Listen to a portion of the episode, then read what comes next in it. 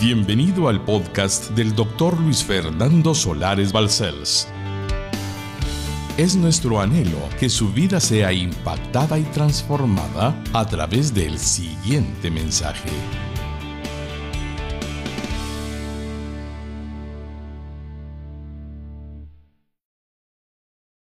Estamos en una serie que probablemente puede ser un poco fuerte. A veces evitamos el tema de Satanás como que no fuera parte de la Biblia, lo cual es un grave error, porque nos quedamos en manos de un enemigo que no conocemos. Pero cuando tenemos el valor de acercarnos a la palabra del Dios omnipotente y descubrir quién es nuestro enemigo, estamos más fuertes para resistirlo.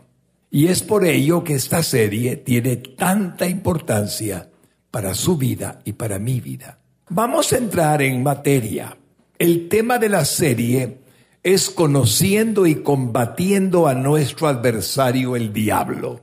Observen con cuidado que dice conociendo, pero agrega y combatiendo a nuestro adversario el diablo. En esta segunda parte solamente agrego qué significa adversario, opositor alguien que se opone a su victoria, como cristiano, como hombre o como mujer, porque anhela destruirlo. Todo pensamiento de Satanás es en contra suya y en contra mía. No hay un pensamiento que quepa en estos dedos que sea a favor. No existe. Por lo tanto, si lo podemos conocer hasta donde el Espíritu Santo lo revela, podemos combatirlo. Se trata de que nosotros tenemos a un Cristo que lo venció en la cruz del Calvario. Se trata de que somos templos vivos de un Dios verdadero que nos escogió antes de la fundación del mundo para ser la iglesia de nuestro Señor en la tierra. Por lo tanto, aquellos que lo resistimos, que peleamos la buena batalla de la fe, debemos de saber contra quién estamos luchando. Y por ello en esta segunda parte haré una breve referencia demasiado pequeña, mostrándoles que es un león al acecho, como la Biblia le llama. Y pueden imaginarse en una selva como por ejemplo la del África. Allí hay un león al acecho de la presa. Pueden ver lo sigiloso que camina el animal acercándose a una gacela, tratando de no ser visto para que no tenga ninguna oportunidad de salvarse y matarla. Esto es exactamente la figura que Dios pone por el Espíritu Santo para que en aquellos siglos, el siglo primero y al día de hoy, no cambie nuestra visión de cómo es Satanás. Dice primera de Pedro 5, 8 al 9. Sed sobrios, no os embriaguéis, no os llenéis del mundo, no os empalaguéis. Estoy tratando de interpretarlo y estad alertas y velad. Porque vuestro adversario, el diablo, como león rugiente, anda alrededor buscando a quién devorar. La presa normal de un león al acecho es la más débil. No busca la más fuerte, sino la más débil. Débil es el cristiano que juega con el pecado. Débil es el cristiano que dice palabras que ofenden al espíritu morador de Cristo en él. Débil es el cristiano que se aleja de la fe porque no lee la Biblia. Débil es el cristiano que no viene a la iglesia porque prefiere cualquier cosa menos estar aquí. ¿Cuál es la presa que el diablo busca? La más débil. Por eso como león rugiente anda buscando a quien devorar. Si abro una puerta a Satanás, puede despedazarme. Pero si procuro en medio de mi debilidad, permitirle a Jesucristo que Él gobierne mi vida, que el Espíritu Santo tome el control, el diablo me mira fuerte y buscará otro. Mira el segundo versículo que es el 9, al cual dice el Espíritu Santo usando a Pablo, resistid firmes, confiados, seguros en la fe, sabiendo que los mismos padecimientos, no los padece solo usted, mi hermanito, no solo usted, mi hermanita, todos los padecimientos se van cumpliendo en nuestros hermanos en todo el mundo desde hace dos mil años. No hay novedad. Si usted me cuenta, pastor, estoy a punto de caer, tampoco la hay si me dice que cayó. Ha sido una lucha de dos mil años. Lo que no estaría bien es que jugara santo sin serlo. Ahí el diablo ya lo engañó. He tenido gente conmigo en la iglesia que me dice, pastor, necesito que el Señor me perdone. Y orando, y el Señor los perdona. Pero lo peor que puede cometer un hombre o una mujer es hacer un pecado y creer que no pasa nada y nadie va a saberlo y no ha hecho nada según ella, según él. Ahí sucede lo peor. En la sangre de Cristo hay perdón. En la confesión de pecado hay perdón. En el ruego al Señor de misericordia hay misericordia. Pero en el no reconocer el error hay peligro. Por ello el pensamiento que nunca hay que olvidar es que el Señor está protegiéndonos todo el tiempo, a cada instante, a cada minuto, lo está protegiendo. Hay una voz interior que llamamos conciencia. Le está advirtiendo todo el tiempo, no, sí, no, sí. No dude de respetar el no y de respetar el sí. Porque si no lo respeta, va a sufrir. Todo el tiempo el Señor está alrededor nuestro y estaré con vosotros todos los días de vuestra vida hasta el fin del mundo. Toda potestad me ha sido dada en el cielo y en la tierra. Debe confiar en Él. Él dijo, la carne es débil. Aunque el Espíritu quiere, la carne es débil. No tema en pedirle ayuda. Él lo conoce porque Él lo ama. Diga conmigo, Él me ama. Muy bien, Él me ama. Por lo tanto, dice Santiago 4:7, ¿lo leen todos conmigo? Someteos pues a Dios, resistid al diablo y, y, y, ¿notó? Ponga atención, hermano lindo, porque es palabra de Dios. Sométase a Dios. ¿Qué es eso? Obedezca su palabra. Llénese del Espíritu Santo. Si yo me lleno de otra cosa, eso es lo que voy a dar, porque de la abundancia del corazón habla la boca. Pero si me lleno de lo que es santo, me someto a Dios. Resisto al diablo. Él me está queriendo hacer caer. Puedo percibirlo. Me está queriendo hacer caer, pero resisto al diablo porque me he sometido a Dios, a su palabra, a su santidad, a sus alabanzas, a sus predicaciones, a lo que Él me permite. Y huye de mí. ¿Sabe por qué huye? De usted también, porque no va a caer. Porque Jesús le dice, vete. Y si Jesús le dice, vete, no hay diablo que se resista. Satanás es orgulloso. Y esa fue la causa de su caída. Era realmente hermoso. Era el ángel más bello que jamás se ha creado. Era sabio, pero se llenó de orgullo. Por lo tanto, en Isaías 14, 13 al 14, leemos una breve descripción del diablo, que era antes Lucifer, luz bella, Luzbel, que dice así, tú que decías en tu corazón, subiré al cielo en lo alto, junto a las estrellas de Dios levantaré mi trono y en el monte del testimonio me sentaré a los lados del norte. Sobre las alturas de las nubes subiré y seré semejante al Altísimo. Mire qué orgullo, mire qué ingratitud, mire qué mal agradecido. Podemos entender que esa frase describe el pecado del orgullo. Por eso el punto uno que vimos fue subiré al cielo. Algunos hombres se creen medio diosesitos. ¿Qué les pasa? Ni respirar podrían si Dios el verdadero no se los permitiese. Hay que tener cuidado. Yo decreto. No me diga, de veras. Yo no se lo creo. Usted no puede decretar nada. Punto. Pero algunos han creado una doctrina extraña. Usted puede decretar. Me diga, hermano, qué peligroso es eso. Está tomando el lugar de Dios. Lo segundo que dijo es levantaré mi trono en lo alto. Mírenme a mí.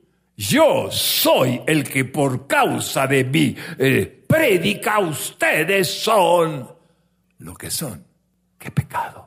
Subiré a lo alto en lugar de poner en lo alto al único que merece toda la honra y toda la gloria a Jesucristo nuestro Señor.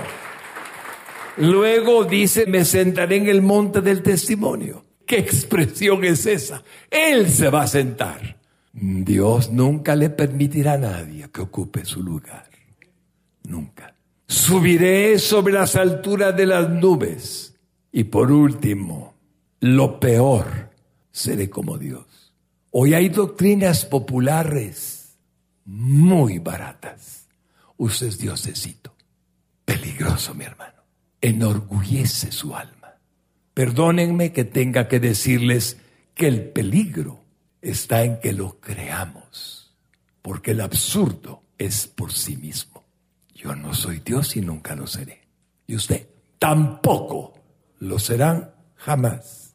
Por lo tanto, Satanás es perverso, engaña a los hombres. Y como jugamos a algo que es peligroso, se divierte engañando a la gente. Es perverso. La palabra perversión significa que no hay en él nada que sea digno de encomio.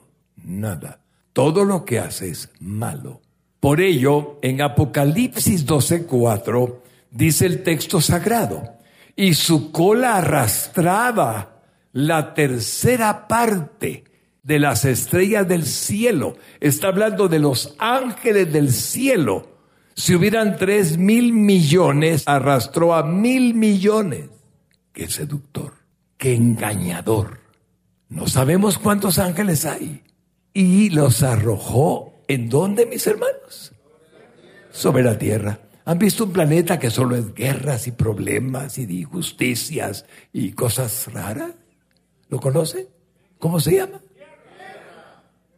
Interesante. Y el dragón se paró frente a la mujer que estaba para dar a luz. Habla del tiempo de nuestro Señor Jesucristo a fin de devorar a su hijo, tan pronto como naciese. Pero ¿qué hizo el ángel cuando le habla a José? Sal de aquí que vienen a matar a los niños de Belén. Y lo guardó. Quiero oír algo lindo, como lo guarda usted. Pero Satanás tiene tanta maldad que ese pensamiento es fuerte. ¿Qué le importa a él que haya vidas destruidas y privadas de su belleza? Nada. Nada. Absolutamente nada. Las vidas destruidas le dan satisfacción. Cuando usted pierde su belleza, su esencia, él se llena de gozo. Así es Él. Cuando predico estas cosas, no puedo dejar de aludir, porque si teorizamos la prédica, ¿qué aprende? Teoría. Pero si hablamos verdad, aprende verdad. Por lo tanto, mis hermanos lindos, quiero que entendamos bien lo que estamos leyendo. Si Él es perverso, como un león hambriento y rugiente, sale a destruir todo lo que encuentra. Es nuestro adversario en resumen de todo lo que puede ser bueno, porque es corrupto y maligno. No tiene sentido de decencia ni de integridad alguna. Y virtud es absolutamente carente de ella. Su conciencia está más endurecida que cauterizada, está retorcida y distorsionada. es una piedra. Como un león que acosa a su víctima hasta la muerte, el demonio no tiene compasión ni sentimientos por aquellos que persigue con el fin de destruirlos. Hermanos lindos, cada vez que tenga una tentación, detrás de ella está el diablo. Cada vez que la tenga, detrás de ella está el diablo. Pero no olvide algo. Si el diablo está detrás de la tentación, detrás de Satanás hay uno que está observándolo y está deseando protegerlo y cuidarlo del tentador. No le doy mérito a Satanás, le doy mérito a Jesucristo. Si no fuera por él, hace mucho tiempo estaríamos pecando. El corazón del jefe de los ángeles caídos e infernales tiene menos sensibilidad que una vaca cuando se le pone la marca con un hierro candente. He visto en la finca de un yerno que tengo, cuando en cierta época marcan al ganado, en un hierro que tiene la marca de la familia o de la finca, está dentro de las brasas humeando está el carbón encendido y aquel hierro está el rojo vivo. Agarran al animal, lo ponen de tal manera que no pueda moverse y se acercan a él y queman el cuero. Como es sobre el cuero, el dolor es mínimo. Y este ejemplo no es despectivo. Este ejemplo es justo porque no hay ningún dolor en ninguna forma en él. Así es que pueden entender lo que estoy diciendo. Cuando hablamos de un hierro candente, simplemente que no tiene sensibilidad. Sus sentimientos tienen todo el odio y la dureza que puede albergar un alma. En él se encuentran todos los planes malvados que usted pueda imaginarse. Lo suyo de continuo es el mal y Jesucristo dice, que Él es el padre de toda mentira. ¿Cuánto sufro cuando un cristiano miente? No sabe lo que está haciendo. No sabe lo que está haciendo. Detrás de Él, en la mentira que saca de su corazón, está Satanás. Satanás nunca se arrepiente. Su mal nunca le hará llorar. Cuando arrastra con él a un tercio de las huestes celestiales, hace algunos siglos, haciéndoles caer de la gloria, su perversa conciencia no se perturbó. Al contrario, se alegró. Algunos de esos ángeles están en el tártaro. En el infierno hay una región llamada tártaro donde están encarcelados. Hasta hoy, la paga de esos ángeles en la convicción que él tuvo para traerlos fue cárcel. Algunos están sueltos, cumpliendo la misión que Dios permite al hombre, en cuanto a que vea que sin Cristo está perdido. El mundo cada vez evidencia más perdición. Y los ángeles están detrás. Ángeles caídos. Estamos en Lucas 11:33. Ahí estamos. Nadie pone en oculto la luz encendida, ni debajo de un almud, sino en el candelero, para que los que entran vean la luz. La lámpara del cuerpo, iglesia linda. ¿Cuál es la lámpara de su cuerpo, mujer linda? ¿Y cuál es la lámpara de su cuerpo, varón lindo? Es el ojo. Cuando tu ojo es bueno, también todo tu cuerpo está lleno de luz. Usted tiene una luz. Es Cristo en usted. Es el Espíritu Santo en usted. Es alguien divino que está en usted porque le permite estar en usted. Pero cuando tu ojo es maligno, también tu cuerpo está en tinieblas. Mira pues, no suceda que la luz que en ti hay sea tinieblas. Así que cuando todo tu cuerpo está lleno de luz, no teniendo parte alguna de tinieblas, será todo luminoso, como cuando una lámpara se alumbra con su resplandor. Esa es la iglesia de Cristo. Ese es usted. Ahora, déjeme explicarle por qué le mostré el texto primero. La deformidad del ser humano actual, en comparación con el hombre original, creado por Dios a su imagen y semejanza, es la victoria de Satanás. Asesinos, ladrones, violadores, pervertidores, ¿qué más? Lo que quiera. Esa víctima es la que sigue a Satanás y cree que una vida moral es motivo de burla, porque el placer momentáneo, pecaminoso, le parece atractivo. Y el diablo lo engaña. A menudo se defiende el estilo de vida homosexual. Es difícil hoy decirles que en la Biblia Dios les pide que no lo sean. Igualmente, mis hermanos lindos, de muchas maneras Satanás se va abriendo paso. Cuanto a las drogas, las pone como un entretenimiento, de tal manera que hace que sea favorito el estar sintiendo cosas extrañas que dañan completamente el cerebro, el hígado, y no somos los mismos. La droga mata. La brujería es una mentira originada en él. La gente todavía cree en esas cosas. ¿Quién está detrás? Es la pregunta. ¿Quién engaña al hombre para que crea en lo que no es Dios?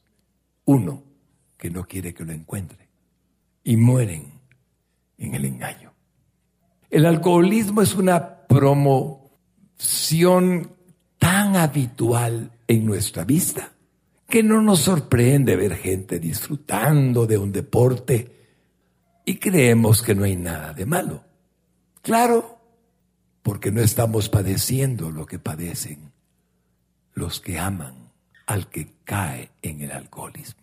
La prostitución denigra a la mujer prometiéndoles dinero a cambio del placer de quienes las van destruyendo. Por lo tanto, es un arsenal que Satanás tiene para demolición de la decencia de la humanidad. ¿Sabe qué es demoler, verdad? Si aquí viniera una máquina poderosa y demolería el púlpito, significa que la hace pedazos la humanidad está demolida. Guerras, robos, hambrunas. La humanidad está mal. ¿Quién está detrás? Las noticias, oh, que mire que, ¿quién está detrás? Siempre pregúnteselo.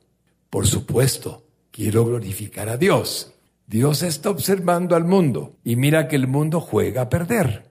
Y le dice a los cristianos, vayan y prediquen mi evangelio a toda criatura. Vayan y díganle que Jesucristo los puede salvar. Es la única solución. La gran pregunta, y me temo que lo voy a lastimar, es si lo hace. Porque si no lo hace, la única esperanza que tiene el vecino que toma, el compañero que juega, la mujer que se pervierte, el hombre que fuma marihuana, el que está en las drogas, ¿quién se la va a ofrecer? Hermanos lindos, el mundo está así porque la iglesia está siendo perseguida por el mismo Satanás. El diablo sabe que el único que tiene el poder para pararse de frente delante de él, y no por su cuenta, sino por el que está en él.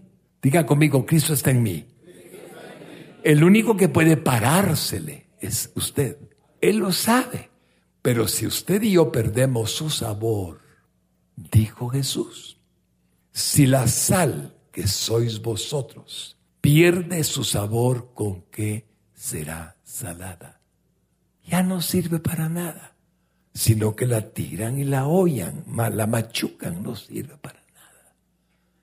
Y ahora va entendiendo por qué puse primero el versículo de que usted es luz. Usted es la luz del mundo. Diga conmigo y atrévase. Dice Dios, yo soy la luz del mundo. Jesucristo dice, yo soy la luz del mundo. Ahora diga, el Espíritu Santo dice, yo soy la luz del mundo. Pero si usted esconde su luz, ¿de qué sirve? ¿Y sabe cuándo la escondemos? Cuando ya no damos luz. No es que la metamos debajo de un ropero, debajo de una mesa. El texto sagrado dice debajo de un almud, sino que se pone en alto. ¿Sabe cuándo la escondemos? Cuando vemos lo que nos quita la luz y la oscuridad llega. Lo leyó conmigo. ¿Sabe usted que el diablo ha derramado en el mundo una lujuria para mantenerle a usted pensando en la sexualidad aberrante? La sexualidad es hermosa entre un esposo y una esposa. Dios la creó. La sexualidad es pecaminosa sin ser casados. ¿Cuánta fornicación ha oído en las iglesias? Eso era muy raro. Ahora ya no es tanto. Luz. ¿Que Dios los ama? Sí. No estoy negando que Dios los ama. Nos ama aunque somos pecadores. Él aborrece el pecado, no a nosotros. Pero lo que estoy tratando de mostrarle es la simplicidad de lo que hacemos cada día. Los que ven pornografía no se dan cuenta que detrás el diablo se está carcajeando. Perdemos la luz. Él quiere mostrarse a través de usted, a través de mí. Pero si la luz que yo tengo la he oscurecido por mi propia cuenta, ¿qué luz voy a mostrar? Ninguna. Y el diablo así es como nos engaña. El placer momentáneo es el seductor. Nadie se va a dar cuenta. Nadie se va a fijar. No hay problema. Eso es lo que él dice. Pero después dice, ah, ya viste, ah, ya viste. Y hace lo que quería. Si la iglesia no tiene luz, permítame hacerle una pregunta. ¿De dónde Dios va a tener luz en la tierra? Solo le pregunto. Si Él dijo que usted era la luz del mundo y no tiene luz usted, y yo me incluyo, le hago una pregunta. ¿Cuál es la luz de la que Dios puede disponer para salvar a otros? El diablo lo sabe. Entonces no me extraña en nada que aquello con lo que usted es débil y yo sea débil, se lo presente como una oferta. Aquí te va, mira, te acordás. Y si no estamos llenos del Espíritu, el diablo nos hace caer. Por eso la iglesia es débil en Guatemala y débil en muchas naciones del mundo, porque vivimos una dicotomía, o sea, esa palabra el viernes pasado. Queremos ser parte del mundo y queremos ser cristianos.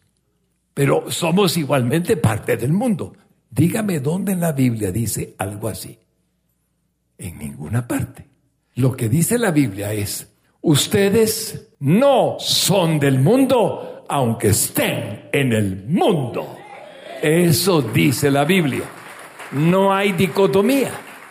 Cuando predico la realidad del enemigo, duele, porque nosotros hemos oído cosas que no tienen que ver con lo que nos sucede en la vida diaria. Oímos de cosas bonitas, de esperanza del mañana, de un Dios que nos ama, lo cual nunca dejará de hacer, porque lo peor que hagamos, lo hagamos, nos sigue amando, esperando nuestro arrepentimiento. Pero esa luz se ha vuelto tinieblas. Y la armonía que teníamos se volvió caos. Los ojos de los seres humanos son una entrada de la oscuridad del diablo. Así que procura con el engaño del placer que no brillemos. Poco a poco va destruyendo las vidas para hacerles perder toda su dignidad. No es de inmediato. Él es astuto. Usted si mira fuego con sus ojos, tratará de huir del fuego. Pero si no se da cuenta que hay fuego, el fuego puede consumirlo. Entonces se esconde, no se evidencia. Cuídese, mi hermano, cuídese. No hay misericordia en el diablo. No la hay.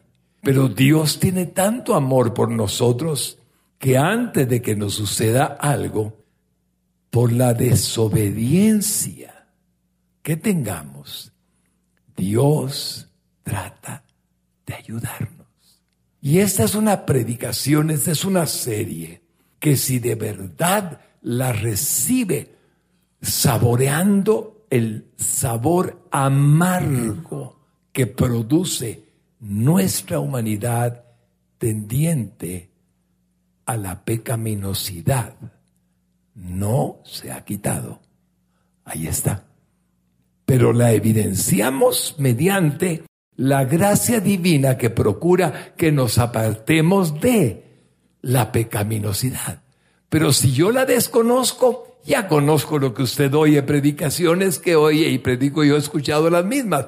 Dios es bueno, no se preocupe, lo perdona todo. Y ahí se quedan. Y hay pecado y pecado y pecado. No es así, mi hermano. Dios es justo. ¿Ven por qué esto duele? Porque estamos hablando de su realidad, no de utopías. Utopía significa algo que desearíamos que ocurriera, pero nos gusta pecar. Perdóneme, ¿cómo puede esperar lograrlo? ¿Verdad? Es, quiero aquello, pero tengo problema. Ayúdame, Señor, ayúdame. Inmediatamente lo ayuda. Es decisión, mi hermano. Usted tiene ese poder. ¿Sabe por qué estoy seguro? Porque es fruto del Espíritu Santo. Diga conmigo, por favor, autodominio, autocontrol. ¿Es un fruto, sí o no? Sí lo es. Él nos da el dominio propio. Él nos da el dominio propio. Tercera vez que lo digo, Él nos da el dominio propio. Por ello Jesús cuando en segunda de Corintios capítulo 6 y versículo 14 en adelante, ¿cuántas veces lo he predicado en 28 años que lleva la iglesia? No lo sé. No os unáis en yugo desigual con los incrédulos. ¿Conoce alguna pareja mal casada? Fuera de la voluntad de Dios, no me vaya a levantar la mano. Ahí está escrito. Pero no hay obediencia. Ahí comenzó. Ahora entendimos. ¿Qué hace el diablo? Te va a ir bien, mira, tan chulo que es. No te vas a conseguir otro igual. Es único. Ay, no, no tengas pena. Lo vas a convertir. Ya vas a ver. Pronto se va a convertir. Y la desobediencia, ¿usted cree que Dios la va a premiar con convertirle al, al inconverso? ¿Qué Dios más barato tiene? Lo digo de nuevo, porque se engaña. Si Dios dice no, ¿por qué usted cree que va a decir que sí a lo que él dice que no? Porque se superó encima de lo que él dijo. ¡Qué engaño! Iglesia, abra su entendimiento. Si Dios dice no os unáis en yugo desigual, no se una en yugo desigual.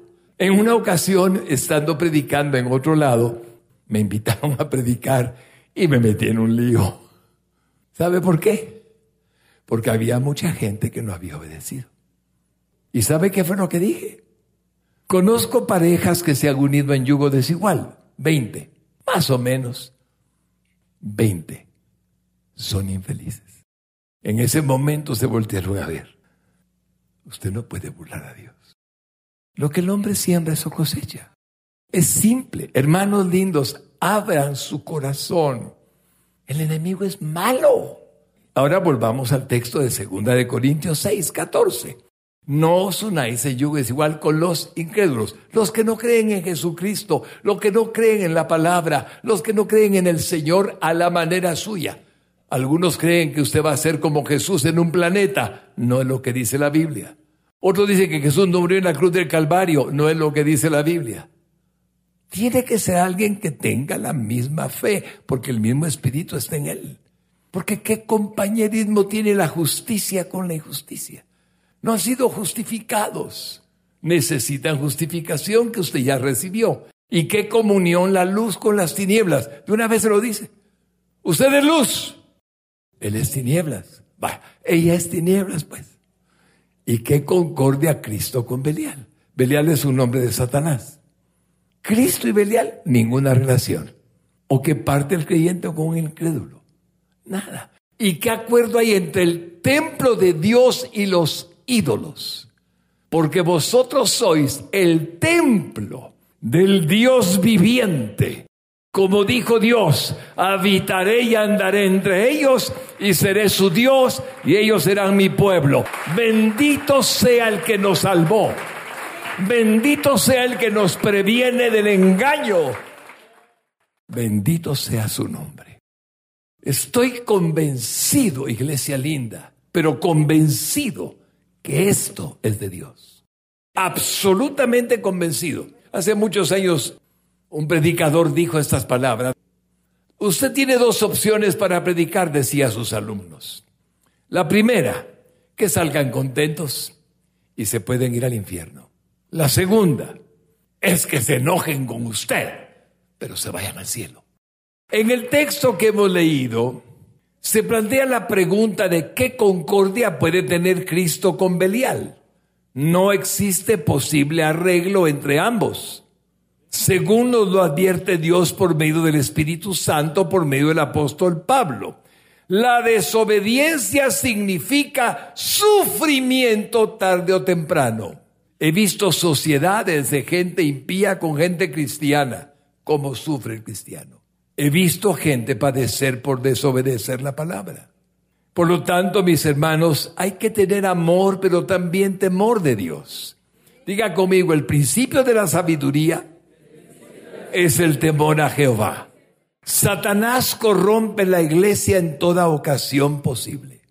Si él logra anular la efectividad de la iglesia de Cristo, ha logrado más de lo que se imaginan. Ahora ordenan obispas, no solamente obispos, ahora hay apóstolas. Para comenzar, los apóstoles terminaron con Pablo. Yo sé que le está doliendo. Ahora ordenan pastores homosexuales. Mujeres lesbianas son pastoras. Todo lo que digo está en la realidad histórica. No lo estoy diciendo por decirlo, es la verdad. El diablo se metió. Ahora le hago una pregunta. ¿Cuál es el futuro de una iglesia que niega que Dios aborrece la homosexualidad, pero ama al homosexual? Si el homosexual predica y dice no hay problema. Si el diablo logra meterse en la iglesia como ya se ha ido metiendo, va a causar mucho daño. La iglesia en toda ocasión posible debería de procurar volver a la escritura y pararse el siervo y decir, basta, Dios dice, no lo que el hombre diga. Por otro lado, como estas cosas suceden, estamos mirando lo que no creíamos que íbamos a ver en la iglesia. Entonces el diablo planta discordia, provocando dudas de la, la veracidad de la palabra de Dios la veracidad de la palabra de Dios, o sea, la autenticidad infalible que la Biblia tiene, la realidad inerrante que la Biblia tiene. Entonces plantea dudas. Y cuando plantea dudas, ¿cuánto daño ha hecho ya? Les pongo un ejemplo retrógrado, pero auténticamente efectivo hasta hoy. La evolución hizo al hombre, no Dios. Vayan a la universidad, A, B, C, D, F, G, H, I, J, I, sigan les van a enseñar lo mismo. El hombre es resultado de la evolución. En ese momento, el diablo ganó la educación. Y cuando una iglesia cristiana, un colegio cristiano decide meter en su pensum el creacionismo bíblico, tiene problemas. Prohibido hablar de Jesús, prohibido hablar de la Biblia. Hay leyes. Ha ido ganando terreno. Ha ido ganando terreno. Ahora alguien puede estar pensando, pero pastor, qué tremendo. Mire, tranquilo. Usted tiene que entender algo. Cuando la humanidad ya no tenga una salida y no la tendrá, seguirá siendo la única esperanza de la humanidad el nombre sobre todo nombre. Y entonces lo buscarán. Se llama Jesucristo y es el Salvador del mundo. Voy a terminar esta parte diciendo que el diablo, al meter duda en la palabra de Dios, si Dios dice no hagas, no debo de hacer. Si Dios dice haz, debo de hacer. Pero cuando pone dudas, entonces pone peligro en la realidad de la gente pura. Hablo de usted por nombre. Planta discordias entre los creyentes y hace doctrinas falsas que sean creídas. Así que se llena de cizaña la iglesia verdadera. Y yo predico aquí que la salvación no se pierde y alguno de mis líderes se cree superior, no ha ido nunca a un seminario, nunca ha estudiado teología y dice, sí se pierde. Deslealtad, falta de conocimiento. Pero se atreve a decirle al grupo que sale del culto, la salvación se pierde. Eso es lo que hace el diablo, dividir. Nosotros predicamos una doctrina después de tantos años de estudio y creemos en ella a cuerpo y alma, dispuesto a morir por lo que creo. Pero qué duro es discordia en la iglesia. Así que la iglesia se llena de cizaña, aunque el trigo verdadero permanece. A ver, ¿quién se cree trigo verdadero? Y más le vale que levante la mano, mi hermanito amado. Pero en medio de usted hay cizaña, se lo aseguro. Voy a ponerle el ejemplo que Jesucristo dijo en Mateo 13, 24 en adelante les refirió otra parábola el divino Jesús Redentor del mundo diciendo, el reino de los cielos es semejante a un hombre que sembró buena semilla en su campo. Pero mientras dormían los hombres vino su enemigo y sembró cizaña entre el trigo y se fue. Y cuando salió la hierba y dio fruto, entonces apareció también la cizaña. Vinieron entonces los siervos del padre de familia y le dijeron, Señor, no sembraste buena semilla en tu campo, ¿de dónde pues tiene cizaña? Él les dijo, un enemigo ha hecho esto. Y los siervos le dijeron, ¿quieres pues que vayamos y la arranquemos? Él les dijo, no, no, no sea que al arrancar la cizaña arranquéis también el trigo con ella, porque con San tierno se parecen. Dejad crecer juntamente lo uno y lo otro hasta la siega, que llegue la cosecha. Y al tiempo de la siega, yo diré a los segadores, recoged primero la cizaña y atadla en manojos para quemarla, pero recoged el trigo en mi granero. Cuando Jesús dice eso, está hablando de la iglesia. Los ángeles vendrán y cegarán la cizaña y la quemarán. Por eso dice Mateo 16, 18 estas palabras. Mateo 16, 18.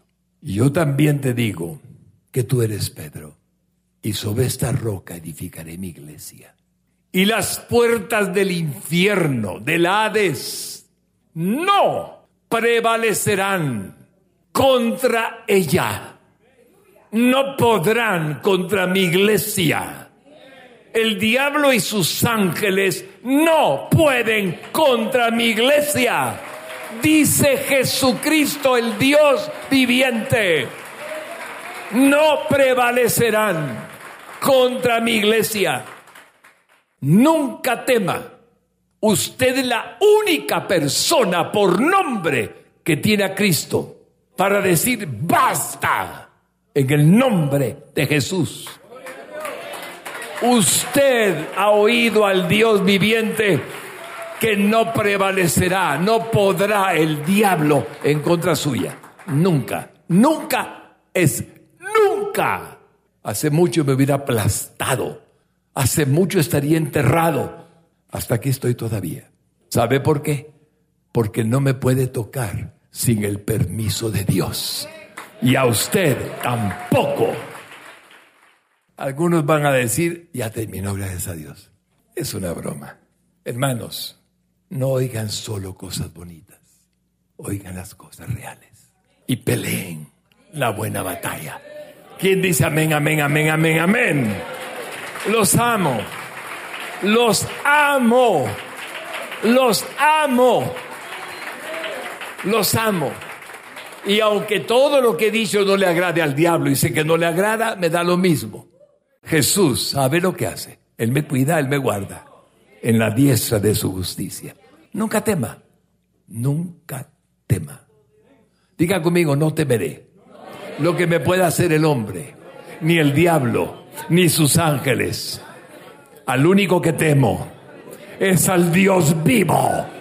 Denle un aplauso al único que vive y permanece para siempre. Lo peor que puede hacer es que el diablo lo engañe. Ese poder sí lo tiene. Engañarnos, sí. Pero hay discernimiento del Espíritu Santo. Esto es cierto, esto es falso. Todo lo que le diga a usted que usted puede sufrir lo que Él quiere hacerle, le está mintiendo.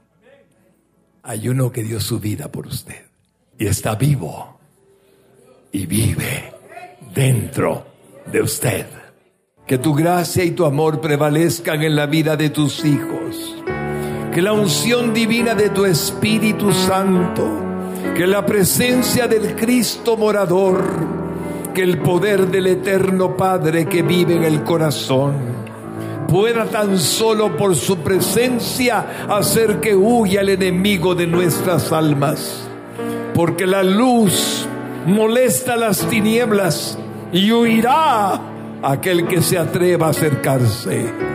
Padre, levanta tu iglesia con la luz de Cristo.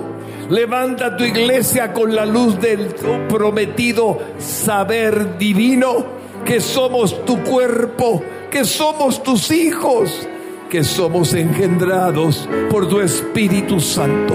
Y perdónanos nuestros pecados, perdónanos nuestros errores, perdona nuestras faltas para que tu luz, por la sangre que nos limpia, vuelva a brillar. Porque tú eres bueno. Varón, pídale perdón.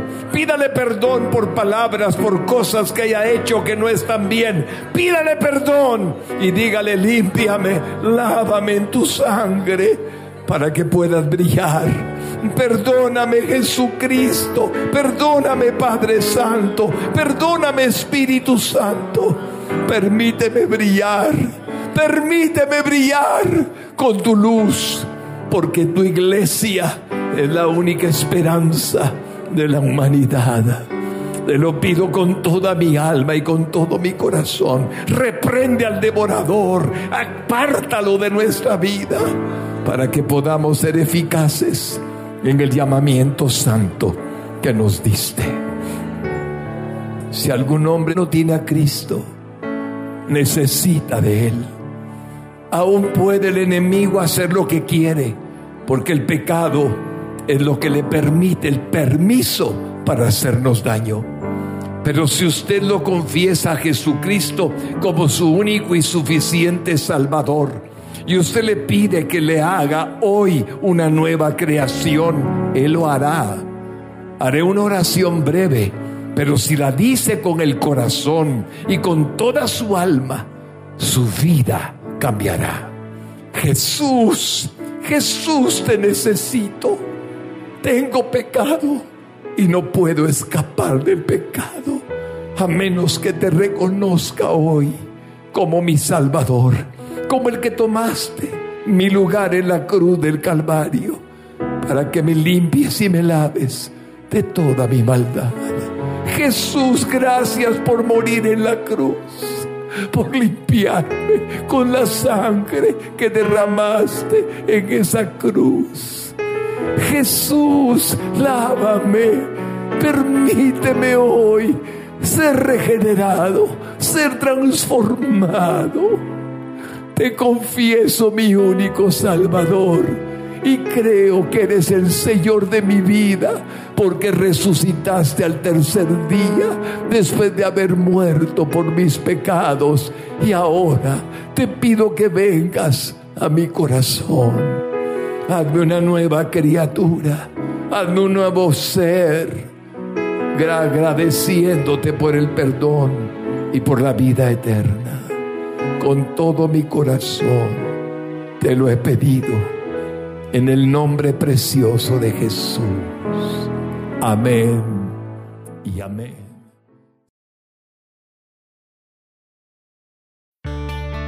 Para más información o ayuda en su vida espiritual, Contáctenos a través de nuestras redes sociales. Búsquenos como Radio Exclusiva GT. No dude en suscribirse a nuestro podcast para más contenido que edificará su alma.